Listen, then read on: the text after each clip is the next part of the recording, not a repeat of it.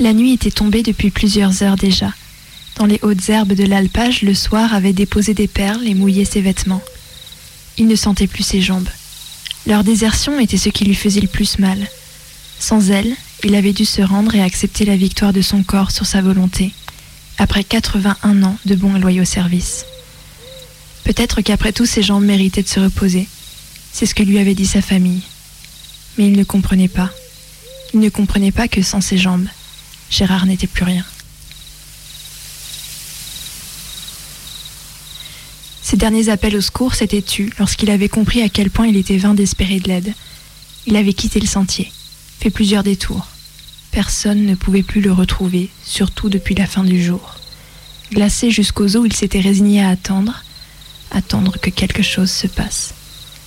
Au-dessus de lui, les étoiles s'étaient levées, plus lumineuses que jamais sur ces hauts versants des Alpes où les lumières des hommes ne les voilent pas. Le silence, lui, était moins oppressant qu'on pourrait ne le penser.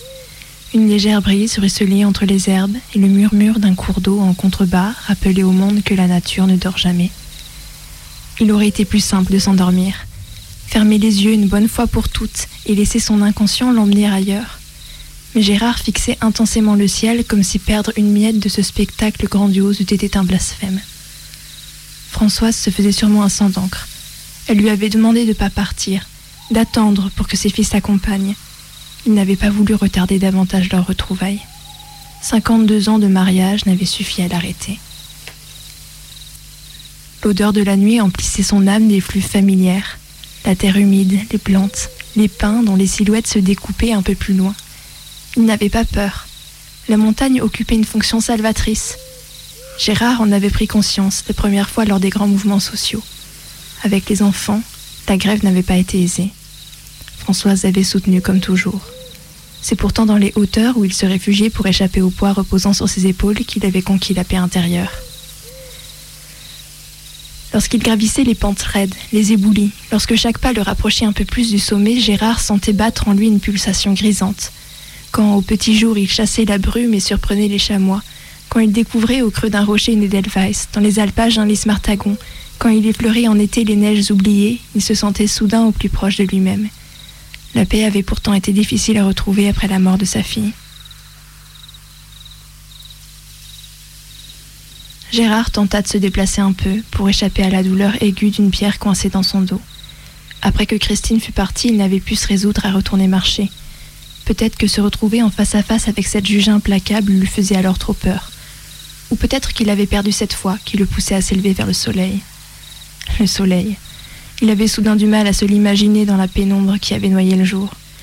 Gérard entendait avec force le moindre roulis, le moindre souffle des herbes, mais distinguait à peine sa propre main. Le soleil.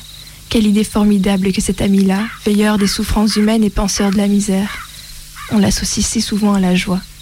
Mais il pleuvait le jour de la naissance de Christine, et le soleil irradiait la terre de tous ses rayons, celui de son suicide. Déjà orphelin avant d'être tout à fait adulte, Gérard s'était persuadé qu'il n'aurait plus à voir partir ses proches. Il s'était consolé de l'infarctus de son père et du trop grand chagrin de sa mère en promettant à ses yeux qu'il n'aurait plus à pleurer. Il avait eu six enfants, ne lui en restait que quatre.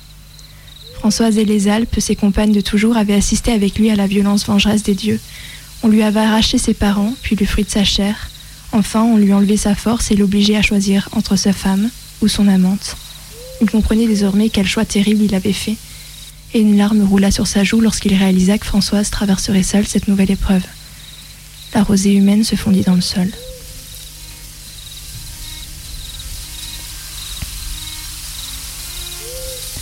Il se souvenait des lacs cristallins qu'il avait accueillis au retour de son deuil. Il se souvenait des feuilles de l'automne et des fleurs du printemps qu'il consolait de sa perte. Il se souvenait de l'espoir du vent et des chocards quand Bruno, son aîné, était tombé malade.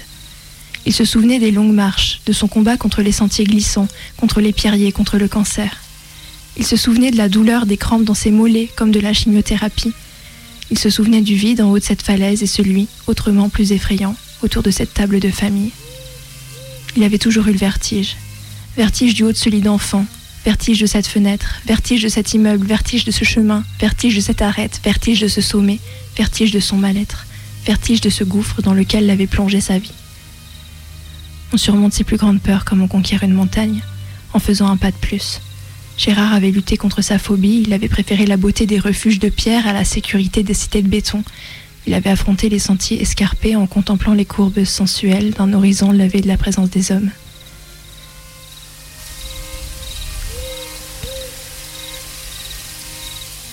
Des millions d'années auparavant, le monde s'était étiré et avait fait naître cette échine. Ce dos de roche n'avait cessé de se transformer, creusé par les langues de glace, poli par les larmes de l'érosion. La folie des vents. Il avait tressailli, tremblé, s'était courbé et aiguisé comme à la recherche de la plus complète harmonie. Ou bien était-ce la perpétuelle métamorphose, l'essence de cette perfection?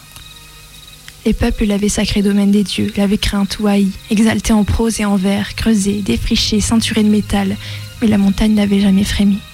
Galeries et tunnels se combleraient tôt ou tard, les arbres repoussés.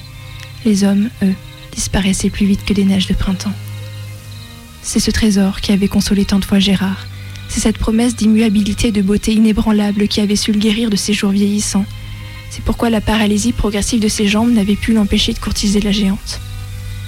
Gérard inspira une nouvelle bouffée d'air. La température avait chuté. Lorsqu'il expira, il crut voir un peu de vapeur blanche s'échapper de sa bouche. Les traits de son visage, engourdis par le froid, s'étaient figés. Il imagina sans peine les veines bleues sous sa peau parcheminée. Il devait déjà avoir l'allure d'un mort. Son cœur battait encore. Le minuscule cœur de la Bésange bat, affolé, à mille pulsations par minute, et celui de la buse qui veille quelques poignées de moins. La marmotte, qui abandonne ses songes nerveux, hivernaux, part, elle, jouer jusqu'à 140 battements minutes. Au milieu de ce vacarme, qui entendrait un tambour de moins Il y avait quelque chose, de réconfortant à être allongé là devant la preuve évidente que tout continuerait après soi. On lui avait donné son corps, l'avait nourri des fruits des bergers, lui avait offert l'eau et les rivières pour étancher sa soif, des paysages pour sustenter son esprit. On l'avait laissé transformer l'oxygène en dioxyde de carbone, lui avait permis de fouler le ventre des collines, le flanc des montagnes. Aujourd'hui, il payait son dû et rendait à la terre ce qui lui revenait de droit.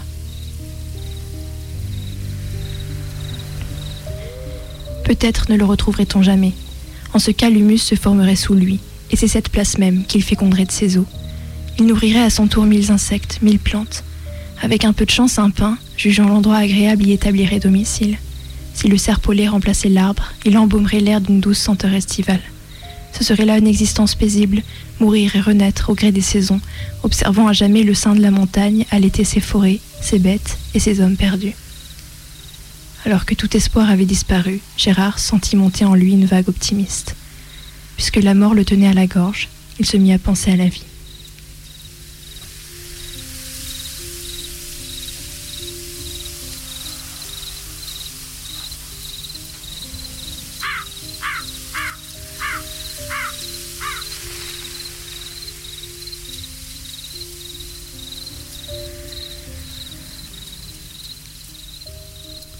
Il lui était arrivé de crier du haut des cathédrales rocheuses.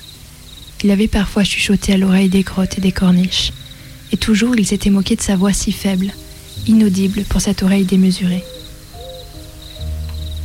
Lentement, le vieillard tourna la tête sur le côté. Tout est toujours une question de perspective. En cette position, la prairie devenait forêt, les tiges, troncs de baobab. Lentement, il ferma les yeux. À travers ses paupières closes, il vit les souches de ces drôles d'arbres disparaître peu à peu. Emporté par un courant peu commun, il commença à s'élever. Il découvrit d'abord son corps, allongé dans les broussages, broussailles, puis les pâturages qui l'entouraient, les collines et les monts alentours. Il repéra les fenêtres isolées des bergeries, qui brillaient doucement, puis la lumière plus prononcée des villages. Il continua à prendre de l'altitude. Présent, c'étaient toutes les Alpes qui se tenaient dans son champ de vision, et tous ses habitants endormis. Les montagnes cédèrent leur place aux plaines, puis aux océans. Des villes fourmilières, des bateaux égarés, des avions en migration défilèrent comme des fanfares. De l'autre côté de la terre, la journée s'achevait. Gérard ressentit l'atmosphère flottant à la sortie des bureaux, la lassitude, le bonheur simple de rentrer chez soi. Il y avait cette odeur et cette sensation de déjà-vu qui le réjouissait tant. Soudain, c'étaient des milliers d'hommes, de femmes et d'enfants qu'il contemplait.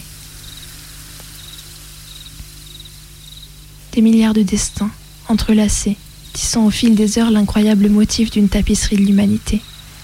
Gérard, livré à lui-même sur cet alpage, ne se sentait plus seul. Il entendait les cris des nouveau-nés, les rires des enfants, les voix des adultes, et embrassait de l'âme ceux qui, comme lui, faisaient leurs adieux au monde.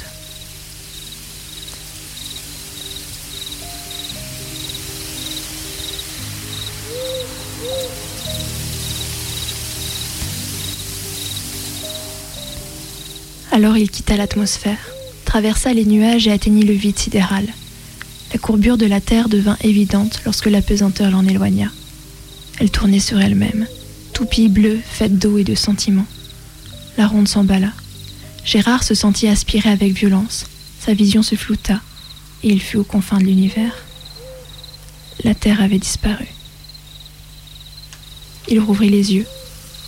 Dans une chute vertigineuse, il retrouva son corps.